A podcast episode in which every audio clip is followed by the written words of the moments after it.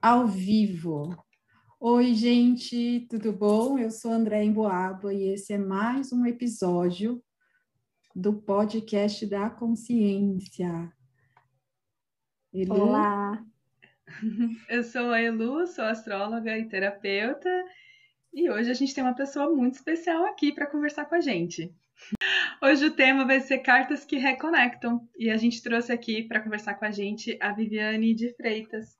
Isso. A Vivi, ela se considera uma poeta, jornalista e ela é idealizadora do projeto Escreva uma Carta para mim, que reconecta casais através de uma cerimônia poética. Ela já realizou mais de 100 casamentos pelo Brasil inteiro. Olha só. Vivi, com você, Vivi. meu amor, bem-vinda. Obrigada, obrigada a vocês pelo convite, adorei participar, já ouvi os podcasts anteriores e estão maravilhosos. É uma honra mesmo fazer parte aqui desse bate-papo. A honra é toda nossa. Você pode falar um pouquinho, Vivi, o que, que te incentivou a fazer esse projeto e o que, que ele fala, né? O que, que ele faz? Porque, a princípio, quando a gente procura no seu perfil, parece assim que é um processo de reconectar os casais, para eles conversarem e ter um momento intimista na cerimônia mas quando a gente conversa com você, a gente percebe que vai muito além, né? Você realmente realiza a cerimônia. Você pode falar um pouquinho sobre o que te motivou e como que funciona? Sim, na verdade, falar sobre o que me motivou é, é um pouco é, complexo, porque não teve algo que me motivou. Acho que a vida foi me levando para esse lugar. É, em determinado momento, eu tive uma mudança de vida, uma mudança profissional, né, por questões de saúde, de insatisfação, eu saí do mercado de trabalho convencional, né, que eu era redatora publicitária, e nesse momento de buscar um trabalho que fizesse mais sentido e buscar algo que me aproximasse mais da literatura e da palavra, né, é, eu tive esse esse desejo de escrever cartas, né, por isso que chama escreva uma carta para mim porque a vida toda as pessoas sempre me pediram, né? Eu sempre trabalhei com escrita e escrevia bem, bom, enfim, modéstia à parte, né? Creio que sim. Comecei a trabalhar com isso e as pessoas sempre me pediam, ah, escreve é, uma carta para mim, ou escreve uma mensagem, eu quero mandar isso para fulana, eu quero usar isso no convite de casamento. E quando eu estava nesse momento, né, de de mudança de vida, assim, eu adoeci realmente, né, tenho um, um problema pulmonar de nascença, e, e, o médico ele falou, olha, ou você se cuida, ou você vai morrer.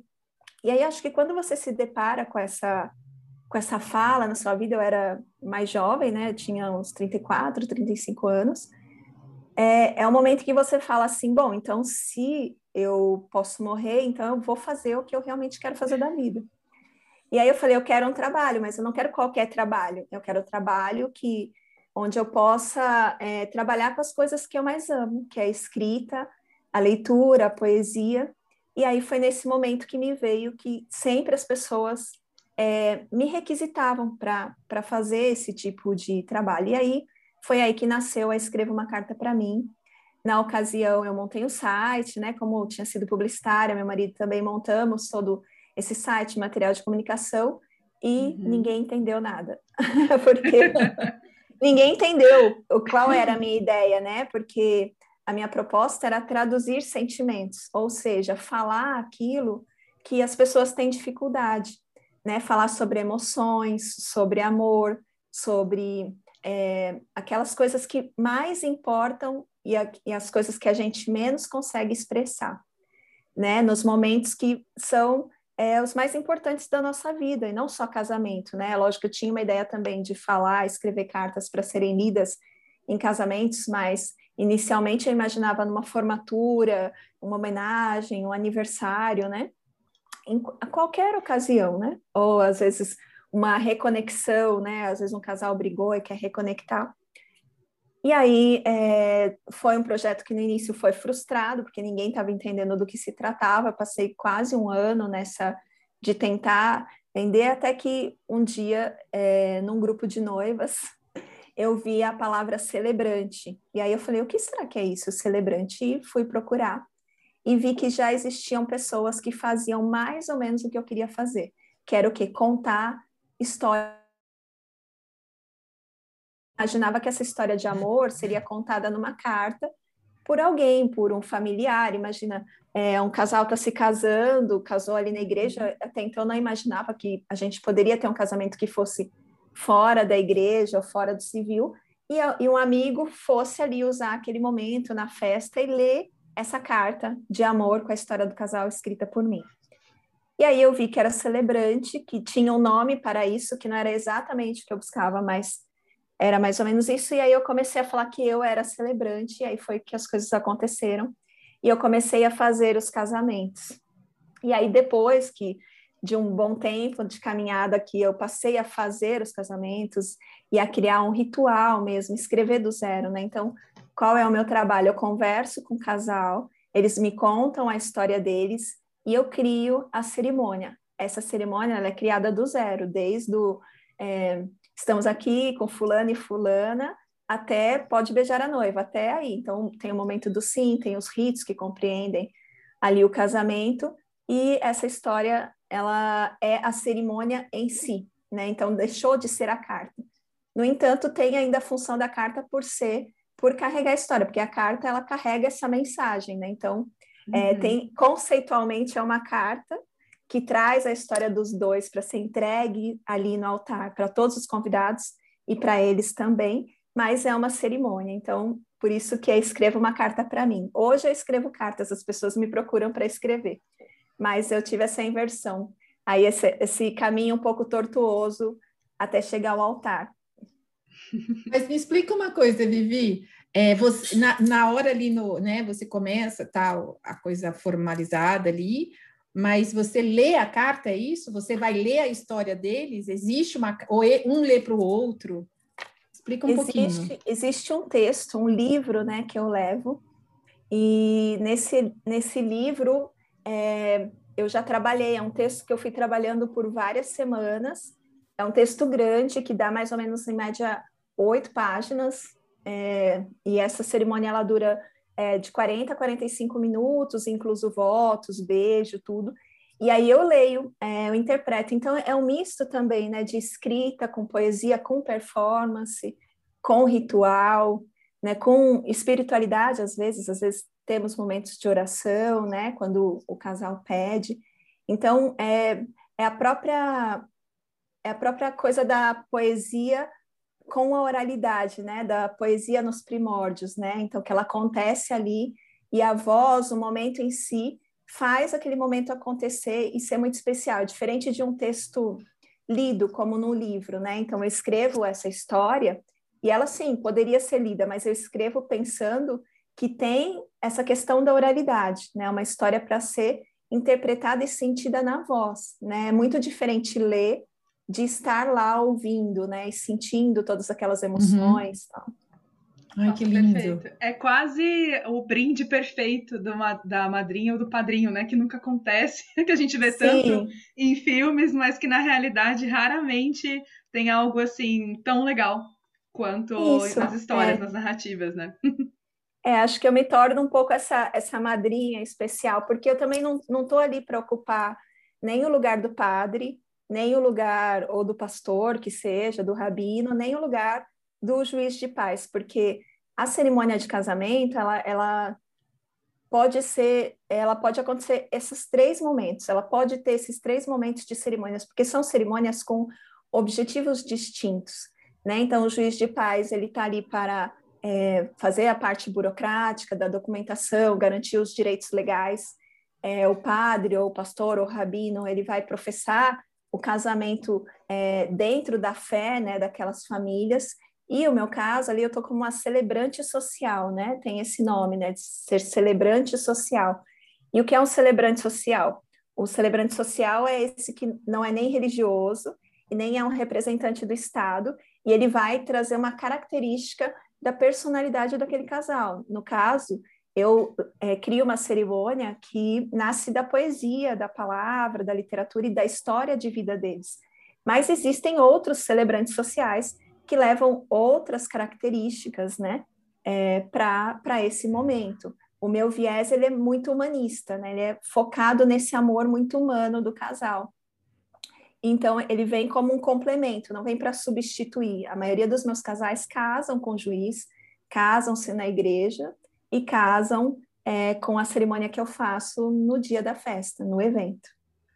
Muito legal. E a gente estava conversando um pouquinho antes, né, da, de começar a live, sobre essa questão do juiz, né? De algumas pessoas reclamarem que o juiz é muito frio e a Andrea estava falando que não, né? Que ela sentiu uma narrativa, um acolhimento. Isso é bem interessante, assim, é, o quanto que pode variar, é quase uma surpresa. E quando você contrata um, o serviço de uma celebrante como você, né, Vivi? Acaba que garante um tipo de carinho ali que às vezes pode não acontecer. Sim, é um acolhimento, né? É, e diminui um pouco. Tornei uma celebrante ou casamenteira, enfim. É, eu comecei a ouvir histórias é, tenebrosas, né, de casamento, de um, porque o casamento ele é um ritual muito importante. E ele é um ritual para o casal, né, porque é o momento em que você tá, tá dando início a um ritual de separação da sua família de origem, um ritual de formação da sua família, um ritual também de é, de passagem para a vida adulta, né? Muitas vezes, porque na, isso foi uma coisa que eu observei, é, que nós ocidentais, né, principalmente, a gente aboliu muito dos rituais, né? Então, se a gente é, for, for, se comparar com os orientais, é, eles ainda preservam rituais, né? Quando que você é criança, quando que você passa para adulto, quando de adulto você vai passar a formar sua própria família. Então você tem essas passagens muito claras, né, num sentido psicológico, social, antropológico. E nós não. Então a gente, um dia a gente é criança e no outro dia a gente é adulto, mas a gente tá meio ali fala: "Não, mas será que eu sou mesmo? Será que eu não sou?". E aí o casamento, ele vem como esse único ritual catalisador de todos esses outros rituais que muitas vezes a gente não viveu que é o momento, não, agora realmente eu estou entrando na vida adulta, eu vou formar a minha família. Então, ele é um, é um ritual com potencial muito forte e é muito importante, não só para o casal, para a família toda.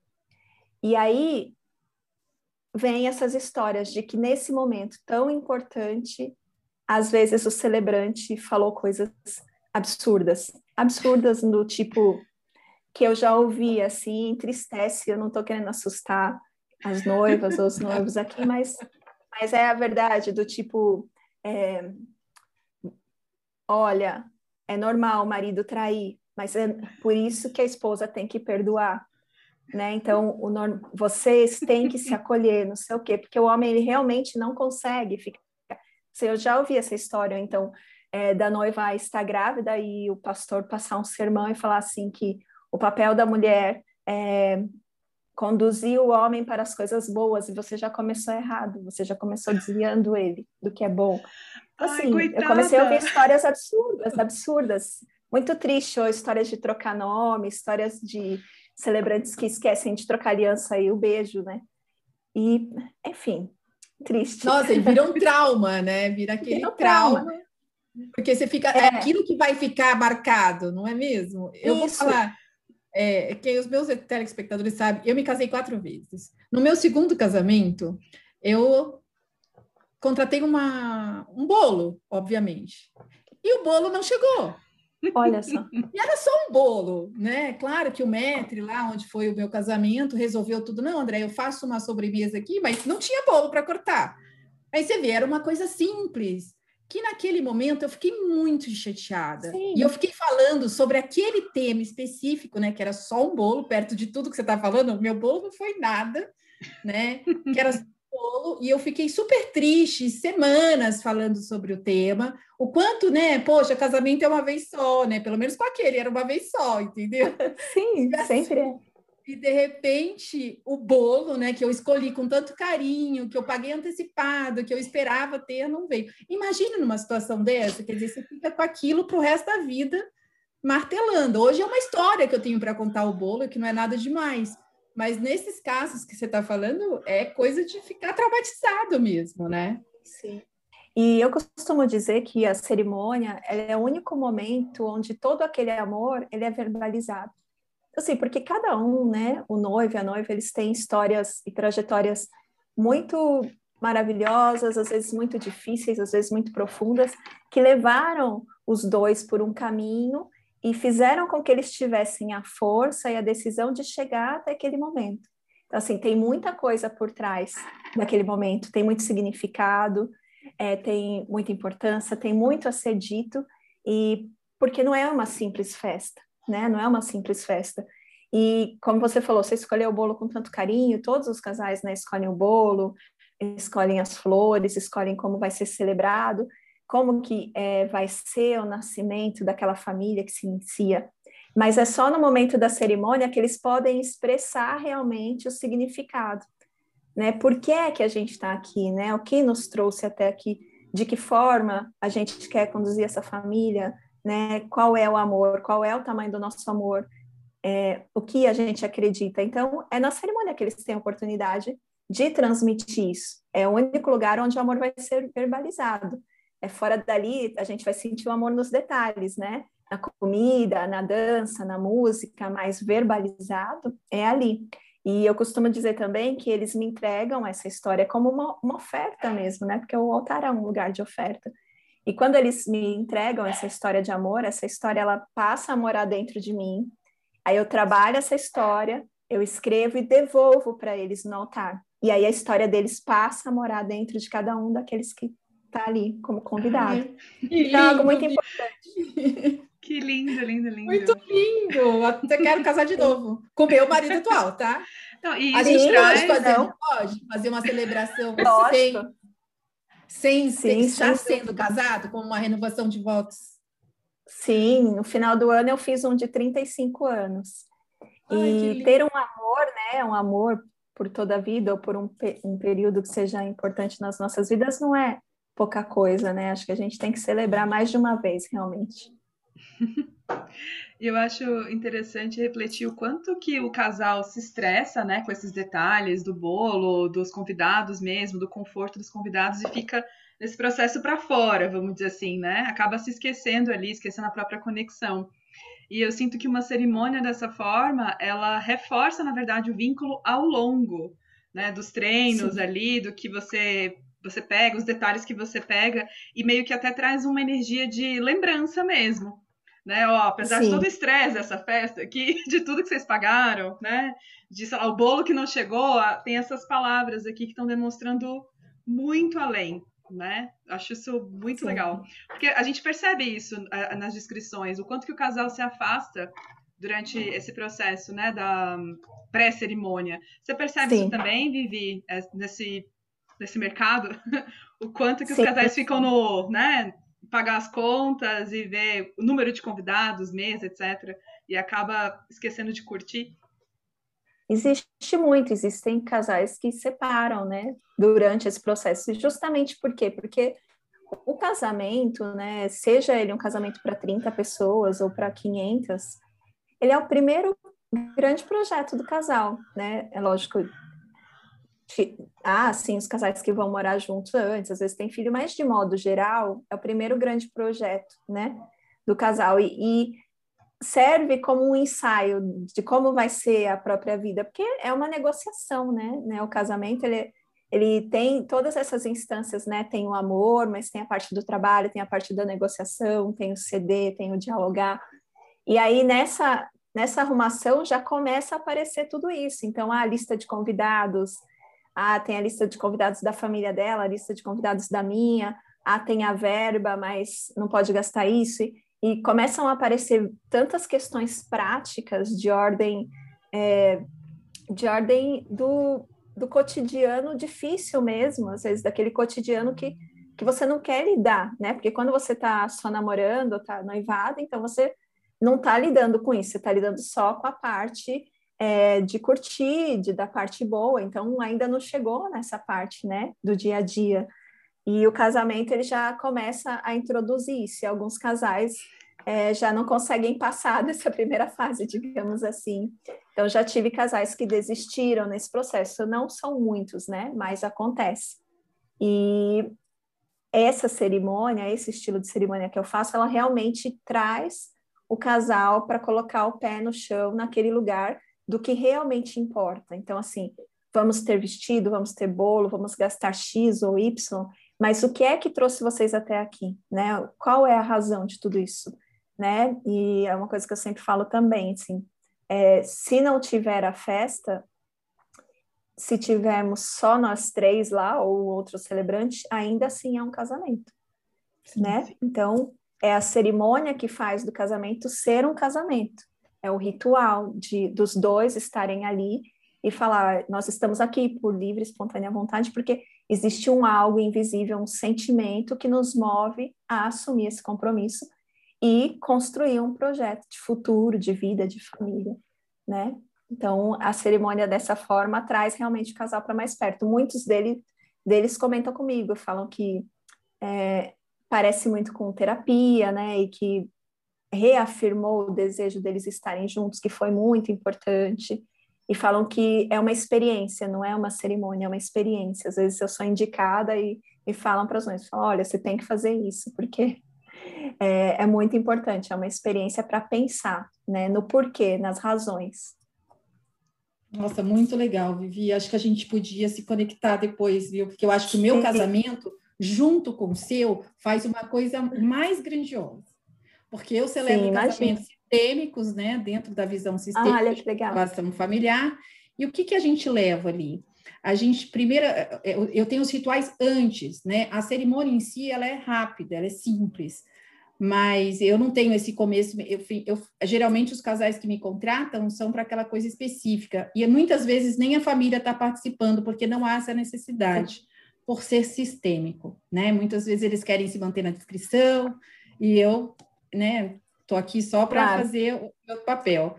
Mas ali o que, que a gente faz, né? Antes da cerimônia, ambos têm que constelar, cada um individualmente depois eu faço uma liberação dos ex, dos ex-relacionamentos, inclusive amor platônico, eu falo assim, até aquele professor que você é apaixonado na faculdade tem que estar tá aqui na lista.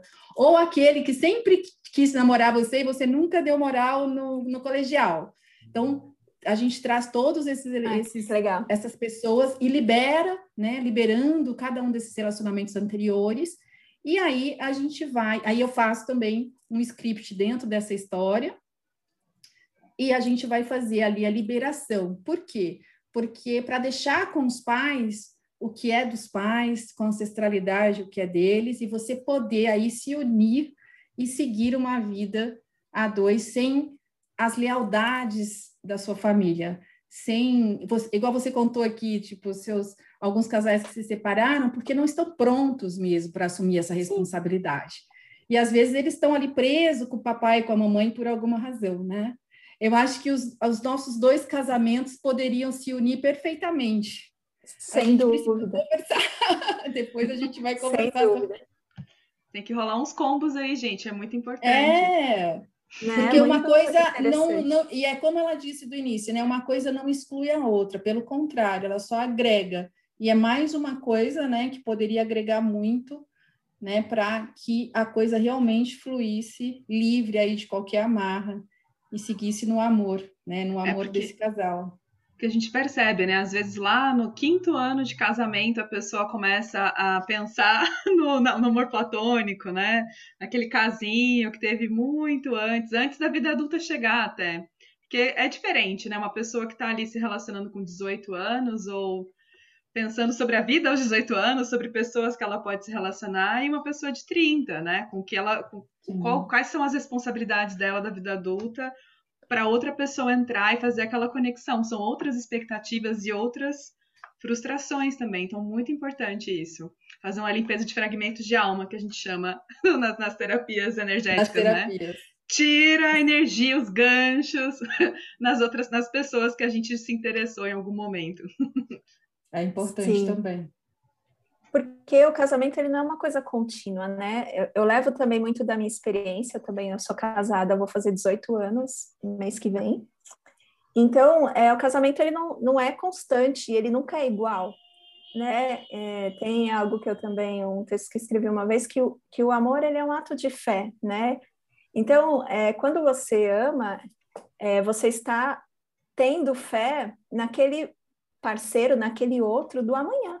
Né? Então, a pessoa que está dizendo sim ali, é o noivo e a noiva, a noiva está dizendo sim para o noivo de amanhã, e o noivo está dizendo sim para a noiva de amanhã, para aquela noiva que ele ainda não conhece, mas que vai se transformar. Porque daqui a um ano, daqui a 10, daqui a 18, não vai ser mais a mesma pessoa. Eu não sou, né? A Viviane, meu marido, ele chama Luiz. Quando a gente se casou, ele disse um sim para a Viviane que viria por todos esses 18 anos. Então, é, o casamento é uma renovação, então você tem que continuar dizendo sim e, e escolhendo ficar, porque há muitos momentos em que a gente sente vontade de sair, e aí não é consentimento que você decide se aquilo vai dar certo ou não, é com a razão. Você fala, eu fiz essa escolha, eu fiz uma promessa e a gente vai fazer isso, nós vamos construir. Então, é, é muito essa, são várias instâncias emocionais, psíquicas, de construção, uma instância prática e, e a decisão, né, de ficar. E às vezes, Vivi, vou complementar aí para o pessoal que, que nos ouve, além disso tudo, ainda vou agregar mais uma coisinha nesse, nessa frase sua, também a questão sistêmica. Por exemplo, essa coisa, né, eu brinco, eu me casei quatro vezes, tal. É, no meu terceiro divórcio, é, eu, me, eu me divorciava amando mas eu não conseguia mais me relacionar homem e mulher.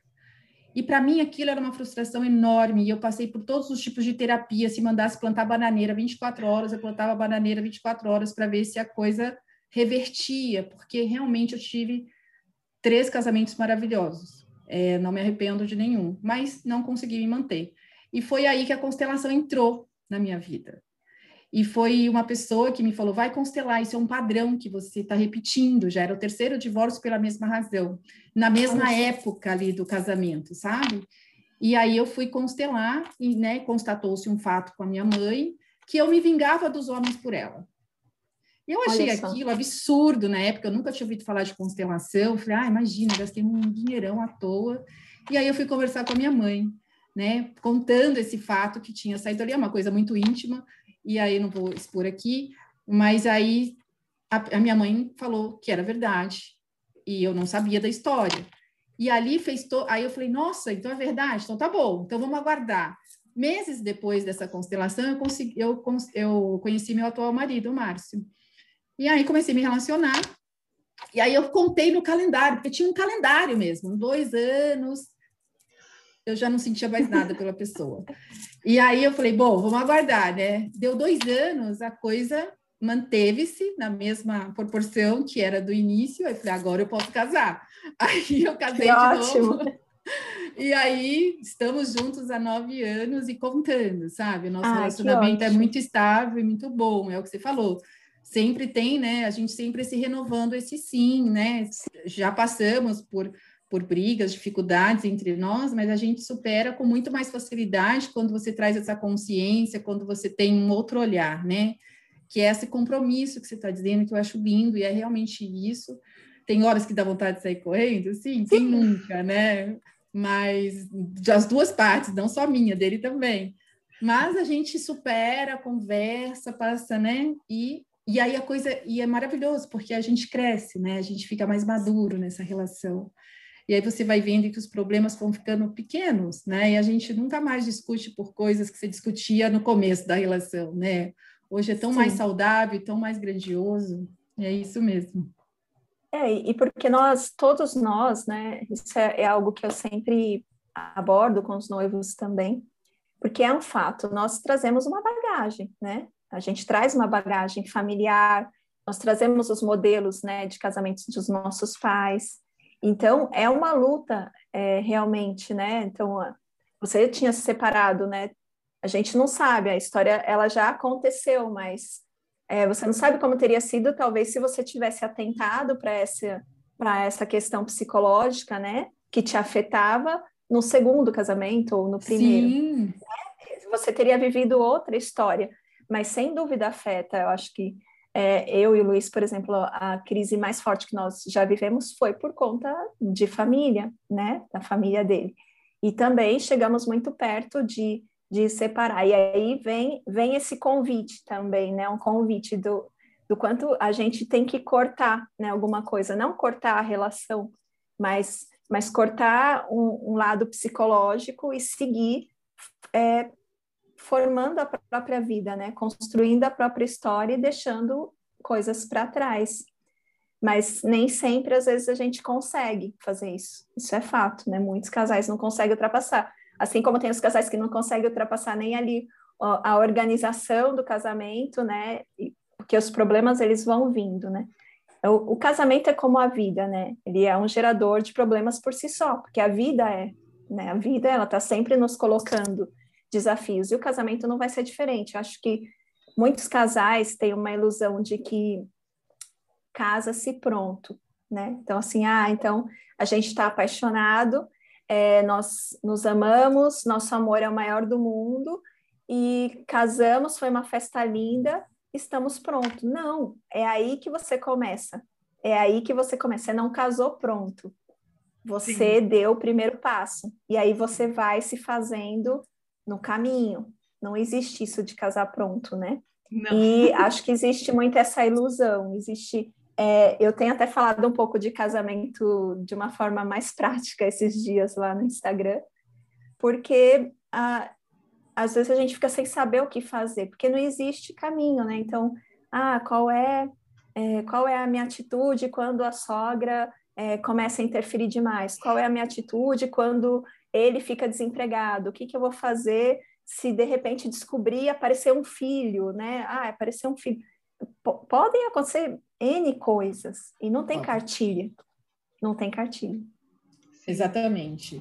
É, essa coisa do, de como lidar né, com as situações e vem também muito essa coisa do sistema, né? E já vou dar uma dica aqui também para as telespectadoras e telespectadores, porque a gente sabe que o tema sogra dos dois lados pode ser um grande problema. E a minha dica é: honre sua sogra, seu sogro, porque é graças a eles que o seu noivo existe. Essa é a visão Sim. sistêmica. É de honrar, não é ir lá puxar o saco, não é almoçar todo domingo da casa da sogra, não é isso. É simplesmente olhar para esse casal e agradecer pelo fato deles terem gerado esse homem ou essa mulher para você que está hoje ao seu lado. É graças a eles. Então, ter esse respeito e esse olhar de honra, né, como você honra os seus pais, é muito importante. Claro que a gente se pega aqui em alguns pontos que a gente chama, né, de dentro da, da, da constelação de filhinho do papai e filhinho da mamãe. Tem né? Tem os filhinhos do papai e os filhinhos da mamãe, que a constelação também te traz para o adulto. E muitas vezes, se ele fica preso a essa atitude de ser o filhinho do papai ou da mamãe, ele não tem força para ir para a vida. E, obviamente, o casamento vai ser altos e baixos ali, com essas inconstâncias aí constantes, né? Então, olhar bem para isso. Cuidado, só olhar, ai, André, mas eu recebo muitos casais, né? Muitas pessoas vêm constelar relacionamento, e aí, ai, porque minha sogra.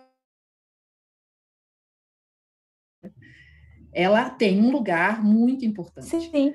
É, e aí, essa fica a dica aí para todos que têm probleminhas de sogro e sogra. É, pensar que se você rejeita sua sogra, você está rejeitando literalmente uma parte genética ali do que vem desse amor, né? Dessa pessoa que você ama. Então, isso até pode atrapalhar em alguns, alguns casos na fertilidade, né? Nas terapias energéticas, a gente sempre olha para isso, assim, tá tudo certo, não tá acontecendo ali, não tá, né? Não tá acontecendo uma fecundação, aí começa a investigar um pouco essa questão da, do acolhimento familiar e muitas vezes se resolve só de acalmar um pouco, né? A implicância das famílias ali. Mas é interessante pensar sobre essa questão de ah, a parte do namoro e do casamento, porque pela astrologia a gente tem uma área da vida do namoro, né? O namoro de ir para o cinema, ópera, que é a mesma área da vida da expressão pessoal, então essa coisa do flerte, né? O romance ali, Sim. uma área da vida que tem tudo a ver com o leão. Mas tem a área da vida das parcerias, a área da vida do vamos sentar aqui e ver quanto eu vou dar e quanto você vai dar já é outra energia, né? E muitas vezes as pessoas só conseguem chegar nesse ponto depois de morar junto, né? Na hora que vão ali compartilhar o dia a dia, as responsabilidades. E aí que vem o grande choque, né? E muitas Sim. vezes as pessoas me procuram é, perguntando: ai, fulano tem a ver comigo? Gente, todo mundo pode ter a ver um com o outro. Se você pega o seu mapa, a sua essência e o mapa do outro, ele tem chaves de encontro, de diálogo, é uma questão de observar o que precisa ser trabalhado, né? E que muitas vezes não é automático no amor. tem uma, alguma coisa ali que, sei lá, pode ser na hora de arrumar a casa, se os dois são preguiçosos da briga, ih, isso aí pode dar muita, muita, assim, uma sensação de rancor que deveria ser feliz o tempo inteiro, deveria ser automático para os dois olharem para aquilo, e não é, né? Na prática, depois de dois, três anos, então, aí vai ficando cada vez mais forte, né? Verdade. Esses rancores, assim, do que não, não foi visto dentro de casa. A casa é uma questão muito forte, né? Sim, e aí a gente pode entrar até na questão biológica, né? Que, né, que a paixão dura dois anos, e aí depois. Aí, como fazer essa transição? Aí é que eu falo que entra esse componente da decisão também, né? De, de você. Né, porque pela, pela biologia, né, diz que nós ficamos no estado de paixão por dois anos aproximadamente. E aí depois desse período diminui, né, a produção dos hormônios, né, que eles falam que é como se a gente tivesse é, drogada, né, que são aqueles hormônios que dão muito prazer e que nos, nos fazem não enxergar mais nada, mas que também a gente não poderia viver eternamente nessa situação, né? Porque senão é, aí você não, não quer saber, você não, nunca vai fazer um mestrado, nunca vai escrever um livro, nunca vai fazer cuidar da profissão porque você só enxerga o outro. Então aí a natureza sábia, né, te, te dá aquela baixa e aí vem vem um elemento de escolha e de fazer essa transição da paixão para o amor, que entra muita parte do racional, da negociação, da, da conversa, né? E de de novo, né, falando o que eu falei lá, de querer, né, ficar, né, de, de conseguir construir um algo, porque eu, para mim, assim, o amor, ele tem, ele é metade divino, assim, existe algo que não se explica, não se explica, não, não acho que é 100% racional, alguns casais falam, não, a gente escolheu, né, e aí às vezes eu costumo perguntar, falo, mas é, vocês construíram, né, você acredita que tudo isso foi construído, mas você acredita então que isso que você tem com ela ou com ele, você teria com, com outra pessoa, o seu ex, por exemplo? E aí a pessoa fala, não, né? Então existe um, um limite ali, né? Que, que a gente não controla, assim, né? Então não está muito no racional. Mas existe uma parte muito concreta, né? De trabalho, de mão na massa, de limpar a casa, de, de pagar as contas, né? De puxa, eu posso amar o máximo que for meu marido ou minha esposa, mas se, se ela não está comigo, se ela não partilha dos sonhos, se ela não quer construir, se não quer crescer, ou se o sonho dela é, sei lá, é só viajar e o meu é ter cinco filhos, vamos encontrar aí um, encontramos um, um ponto em que, que ficou inviável, né? Sim. São muitas, muitas é. variáveis. É pensar que, que, que, os dois têm que estar tá felizes, né? Assim, não é feliz, mas os dois têm que ter alguma, essa, essa, essa sensação de estarem completos, né? De se cuidarem emocionalmente como indivíduos, buscando os próprios sonhos, e isso ter o encaixe é muito importante, né? Não ficar esperando que o amor resolva tudo, ali de felicidade da própria vida, né? Tipo, ah, eu tô apaixonada, então agora Agora então meu Sim. trabalho vai estar tá brilhando, né? Vai estar tá tudo incrível. Vou sentir tudo com mais prazer. Não, não necessariamente. É, e às vezes também a questão do de que você está falando, é ótimo, que às vezes também cada um tem um funcionamento, né? E as pessoas cobram muito do outro. E a gente olhando hoje de um modo amplo aí para o desenvolvimento humano, tem vários tipos de, né, de testes diferentes, sei lá, de personalidades diferentes, de formas de ver a vida diferentes, de formas de se agradar diferentes, né? Um gosta do toque, o outro gosta da fala, o outro gosta de presentear, o outro gosta de servir, né? A gente, eu falei sobre isso num podcast bem antigo meu. É, então, às vezes, a gente também se perde aí quando a gente não tem essa consciência de cobrar muito do outro, que às vezes ele não sabe nem como partilhar aquilo. E, a, e às vezes a falta de diálogo também né? As pessoas ficam achando assim, eu tenho uma bola de cristal, né? Eu lembro de um livro que eu li, que eu já até falei isso, acho que em outra live aqui com a Elu, mas que era um, é um, é um psicólogo de casais, de, e ele falando que ele se separou da esposa, ficaram anos separados e depois reataram. E nessa, nessa, nessa conversa do vamos voltar, ela falou assim: ah, mas eu é, sempre que pedíamos pizza, eu pedia de atum porque era a pizza que você mais gostava. É melhor a gente começar. Ele falou: não, mas eu que pedia de atum porque eu achava que era você que gostava. Então, na verdade, nenhum dos dois gostava de pizza de atum e os dois comiam pizza de atum pelo outro. E aí é esse o erro, né? De não se, de não se expressar mesmo. Olha, eu gostaria que fosse assim, tá tudo bem para você, né? Como é que a gente pode achar um meio termo aí, né? As pessoas também esperam muito que o outro faça sem ele saber o que você quer. Sim, nossa, é. isso é fundamental, comunicação. É, duas coisas, né, que ele falou assim, de esperar que o outro nos supra. É, não tem como o outro te suprir emocionalmente. Eu também já vi muito isso nos casais, de você tem uma questão emocional, é sua, ou é com a sua família, algo que você traz. É, por mais que você ame o seu marido, o seu noivo, e ele te ame, ele nunca vai suprir isso. Você tem que buscar cuidar do, do seu emocional, né? Enfim, seja com psicólogo, seja fazer terapia, seja buscar um desenvolvimento humano, porque o outro não vai te suprir esse lado. Então, é, um amor, né, um grande casamento é uma parceria para a gente andar junto. Não é para andar dentro do outro, né? Você não vai pegar o seu marido e esticar ele e falar, não, agora você vai preencher todas as minhas carências, os meus vazios emocionais. Então, isso não existe, nunca vai funcionar. Isso só vai assustar a pessoa, vai fazer ela se sentir incapaz. Se ela te amar, ela vai ficar muito mal e vocês e esse casamento está fadado ao fracasso, porque nenhum, ninguém, nenhum ser humano é capaz de suprir todas as carências emocionais do outro. E eu vejo que isso acontece às vezes, essa necessidade de achar que o outro é responsável por te suprir, né, e por te fazer, te trazer uma uma felicidade que ela só pode estar tá dentro de você, né? E o movimento é sempre de dentro para fora, né? Não de fora para dentro. E a questão da comunicação, né? Que é, naquela, naquela ilusão, né, do amor romântico, tipo, ah, ele sabe tudo de mim, eu sei tudo dela, a gente só, sabe tudo só de olhar. Não, não sabe, tem que falar. Se não falar, vai dar ruim, vai dar.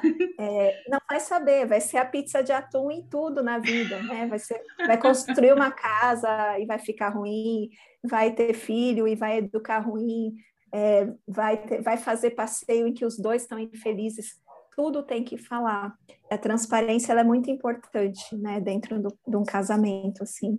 Eu Sim. prezo muito, né? Acho que sem comunicação a gente não avança em lugar nenhum, né? Então, com amigos a gente fala, né? Então tem aquela coisa, puxa, amiga, o que, que você tem? Você fala. Uhum. O marido não é porque é marido ou esposa, não é porque você dorme junto que ele, que ele lê pensamento também, ele não lê. Não é charmoso, na verdade. Essa não. expectativa não é charme, é, é Hollywood, né? Não, na, não na vida, no dia a dia, precisa falar mesmo. É importante, Significa... né? A comunicação é tudo. Comunicação é tudo. Sim. E as pessoas criam muita expectativa mesmo, até porque, ah, meu pai faz isso, né? Meu pai faria, faria assim com a minha mãe, né? Aí você fica criando essa ilusão. Claro que você vai é, vão ter características do seu parceiro, do seu pai, com certeza, isso é natural, sistemicamente falando. Mas ele não é o seu pai, né? Ele não está ali para cuidar de você. É o que você falou, é uma parceria, quase uma sociedade, né? Literalmente, Sim. né? E é meio a meio, que é o que eu trago também a gente, como outra dica é 50-50. Nós somos 50% responsáveis cada um nessa relação, né? Ninguém é 100% culpado de nada e nem tem responsabilidade 100% com nada, é 50-50. E a troca também é super importante, essa troca que a gente fala do equilíbrio entre dar e tomar, dar e receber. Nas constelações é a terceira lei. Né? Por quê? Porque sem a troca não há equilíbrio. Se um dá muito, né? se eu dou, só eu dou, só eu dou, eu começo a crescer no sistema. E, gente, olha aqui, Muitas traições vêm desse desequilíbrio. Porque se eu cresço, esse aqui se sente muito diminuído em relação a mim, ele se sente inconscientemente humilhado, porque ele não consegue me suprir pelo tanto que eu faço, eu não dou espaço também para ele fazer, porque eu dou tanto, né? E aí o que, que ele faz? Sistemicamente, inconscientemente, ele me trai para que ele consiga me magoar para que ele cresça de novo e esteja no mesmo patamar que eu. Muitos, não vou dizer que é 100% dos casos, mas muitos casos de traição vêm por desequilíbrio no sistema.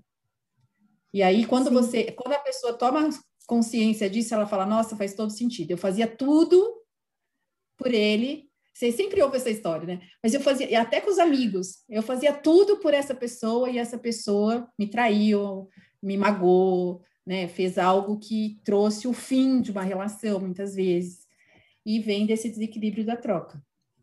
Ai, é, esse... talvez. Ah, desculpa. Pode talvez é, seja um, um, peso, né? De um amor, né? Às vezes um amor excessivo, né? Que pareça excessivo, é, começa a pesar, né? Porque acontece que você falou, esse desequilíbrio. Um desequilíbrio, e às vezes eu acho que também corre, corre-se o risco de você não enxergar mais o outro, né? A pessoa, você não está mais vendo a pessoa, você está vendo ali uma imagem, o um ideal do amor, o um ideal de é todo um imaginário que você construiu do que é perfeito. Temos um casamento perfeito, né? Então, tem o imaginário desse casamento, dessa relação, nós somos felizes demais, nós somos isso, isso, isso, aquilo, e você perde o olhar na pessoa, naquela pessoa que às vezes está cansada, está com fome, que ela só queria ficar descansando um dia e, e ela não quer, sei lá, fazer mais uma viagem internacional, ela só quer ficar um pouco com você, num lugar quietinho. E, uhum. e também essa cobrança. Uma coisa que, que eu percebi também quando a gente entrou em isolamento, né, e começaram a chegar essas histórias de ah, teve muito divórcio, né? As pessoas se divorciaram. É, é que muita gente às vezes não estava casada com aquela com a pessoa. Então, é, sei lá, a fulano e a fulana estão casados e um é diretor de marketing de uma, de uma empresa, ela é uma advogada bem-sucedida e eles tinham uma vida super agitada, social, e eles saíam, e eles viajavam, tinham amigos, e tinham festa, tinha isso, tinha aquilo. A gente viu nos artistas também, né? Então, ficavam viajando, fazendo show, isso, isso e aquilo. Mas aí, quando foi para ficar em casa com a pessoa, eles não quiseram, porque eles descobriram, não, é, não é isso, não é essa, essa pessoa que eu estou casada, porque ele estava casada com uma imagem de alguma coisa, com uma imagem, e a pessoa mesmo, é, ele não, ele e ela, né, muitas pessoas se separaram, reconheceu que não, essa pessoa eu não amo, não sei o que é, o que é que eu amava, mas não é essa pessoa. E, é, e, é, é, e acontece muito mesmo, e a gente, e eu realmente atendi muitos muitas pessoas em dramas familiares, né? E a gente vê claramente isso que você está falando, né? Idealiza algo e não enxerga mesmo o outro, né? E por questões pessoais, não, não sem julgamento aqui, né? Sim, claro. Mas, e até esses dias eu recebi uma mensagem de uma cliente que eu atendi no final do ano passado, que era claramente assim, ela não via o marido, não olhava para esse marido, e não queria estar com esse marido inconscientemente, né? Conscientemente, sim. E, assim, toda a constelação foi nesse sentido. Tentei, falei para ele: olha, não tenho como garantir que, mas. Ela falou: não, mas eu acho que eu tenho que me separar. Eu falei: então, se você tem já essa consciência, pode, né? Pode tomar sua decisão, que realmente o sistema mostra isso. Vocês não se olham mais né? É uma coisa que já estava bem distante ali, já tinha acabado há muito tempo e não se enxergava. Começaram a se enxergar depois da, desse isolamento. E aí ela me mandou mensagem assim, que a vida dela mudou, que ela está super feliz, que ele também está super bem. Ah, Mas é isso bom. que você falou, né? Viviam num lugar de não se enxergarem. Era só aquela, o hábito, né, de dormir ou de, de estar Sim. junto, mas não era ele trabalhava muito, viajava muito, exatamente essa história. Ela ficava sempre muito sozinha, saía sempre com as amigas, tinha os programas dela, e quando não puderam mais ter o mesmo estilo de vida que tinham, entrou em atrito, obviamente. Eu acho legal pensar que o tema de hoje era cartas que reconectam, mas acabou Sim. que a gente está falando sobre harmonia de casal, não é mesmo? que é um assunto Verdade. incrível e que tem tudo a ver com o seu trabalho, né, Vivi? Mas você pode falar um pouco também sobre esse processo que a carta traz, assim, de expressar o amor de outra forma, que a gente perdeu um pouco com esse mundo virtual, ou não, você acha que a gente não perdeu, mas eu fiquei pensando, né, quando a gente estava aqui falando dos ex-namorados que escreviam cartas quando eu namorava à distância. Eu recebia a carta, que Sim. eu tenho uma caixa ainda com as cartas. Eu acho que Olha, na última vez eu queimei essas cartas, eu não fiquei com elas. Mas não, cartas, não poesias, e dá aquela sensação muito diferente, né? De se abrir, tem lá o selo, tem o cheiro do papel, né, as marcas do tempo. Você pode falar um pouco sobre isso, sobre essa reconexão com a palavra que é tão necessária, que você faz oficinas disso, não só para casais, mas também, né, com qualquer um que pode te procurar aí. Claro. É, então, acho que se a gente for falar do gênero carta, né, do ponto de vista literário, a carta é o gênero que ele é mais de casal, né? E aí não só casal é, de, de amantes, mas pai, mãe, filhos, filhas, amigos, né? Porque a, a carta ela pressupõe, né? Uma pessoa que escreve e uma pessoa que recebe, né? O, destinatário remetente. E aí tem essa mensagem, né? Que ela, que ela vai carregar. Então, é, eu acho que não foi consciente, né? Quando eu falei de escreva uma carta para mim, lá que eu contei a história no início, né? Que eu queria escrever cartas e acabei indo para esse trabalho com casais, mas tudo se conecta de certa forma, tudo se conecta e depois se reconecta, né? Porque as cartas, é, eu acho, não acredito que a gente perdeu, né? Essa escrita das cartas, mas hoje a gente trabalha com outros suportes, né? Há algum, alguns pensadores que já falam que é, a gente substituiu a escrita de cartas por essa narrativa que a gente vai construindo nas redes sociais. Porque, na verdade, nós estamos ali como remetentes buscando um destinatário, né? Então, a gente coloca a nossa mensagem ali na espera de que alguém a leia.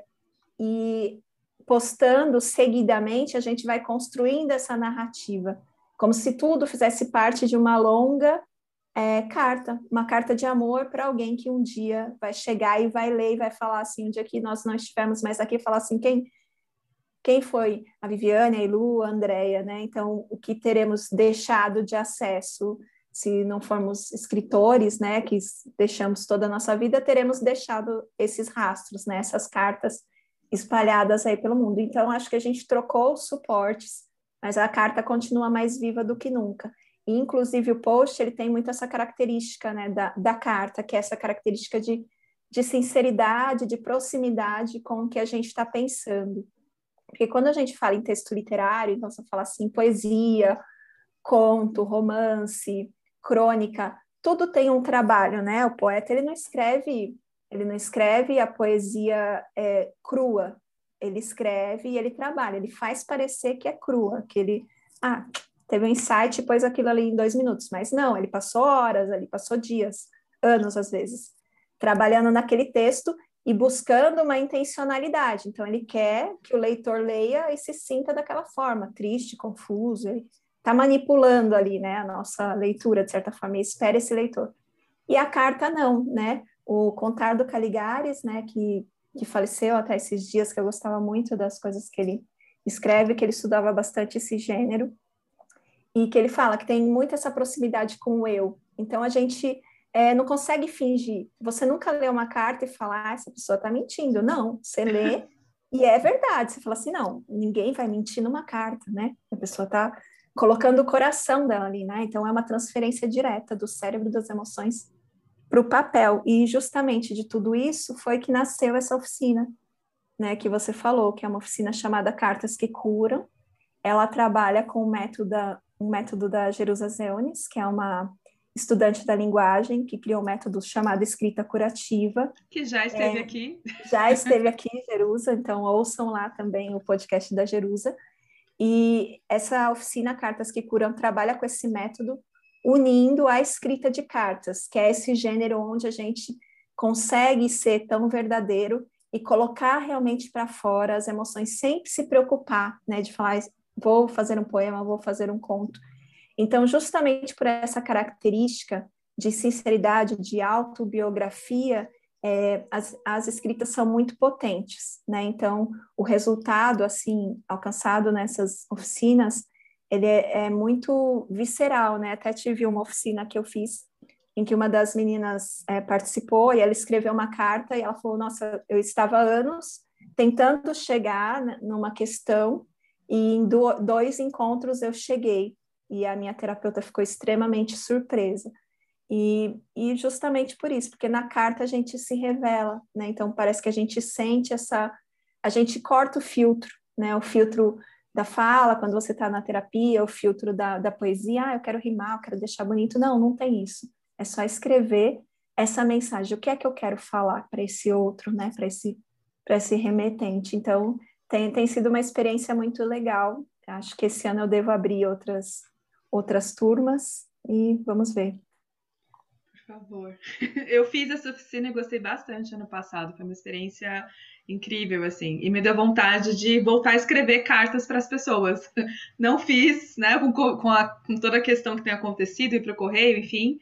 Mas quem sabe eu volto a escrever aí. Quem sabe alguém vai receber. Você, Vivi e Andréia vão receber cartas minhas. Mande, por favor. Né? Mande por e-mail, não tem problema. Pode ser cartas por e-mail da Elu. Perfeito. Nós não Verdade, temos né? nenhuma né? pergunta hoje, mas então acho que a gente pode encerrar. Você quer falar um pouco sobre como é que as pessoas te acham, Vivi? Sim, claro. É para eu tenho um Instagram que é o Escreva uma Carta para mim, onde majoritariamente eu falo lá de casamento, falo de escrita também, falo de amor, de relacionamentos. Tenho um Instagram pessoal, que é onde às vezes coloco poesia, mas confesso que eu fico mais lá no arroba Escreva uma Carta para mim. E o meu pessoal é o Viviane de Freitas, com dois S's.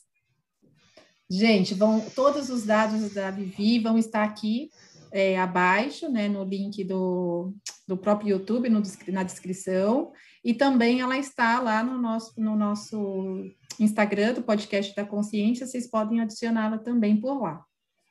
Acho ah, é eu agradeço o convite. Foi a conversa foi muito boa. Dava para conversar mais duas horas aqui. a gente dava. pode chamar de novo, Vivi, né, Andréia? Segundo semestre. No próximo aí, no próximo semestre a gente pode chamar. a hora que você lançar uma nova turma, que você Sim, lançar é, suas, vou... suas próximas turmas, a gente pode fazer um outro. Ah, sem dúvida, vai ser um prazer, gente. Adorei. Obrigada mesmo pelo convite. Foi uma honra, Foi uma honra ter aqui, Vivi. Obrigada. Uma honra, gratidão Por a nada, todos. imagina. Obrigada, Elu, por a parceria. Gente, então é isso. Um novo episódio em algumas horas vai estar na, no Spotify, Deezer e todos os outros meios de podcast, tá bom? E ao vivo fica gravado aí no YouTube para quem quiser assistir vendo as nossas carinhas. Um beijo a todos, boa tarde. Beijo. Tchau, tchau, meninas. Tchau, tchau. tchau.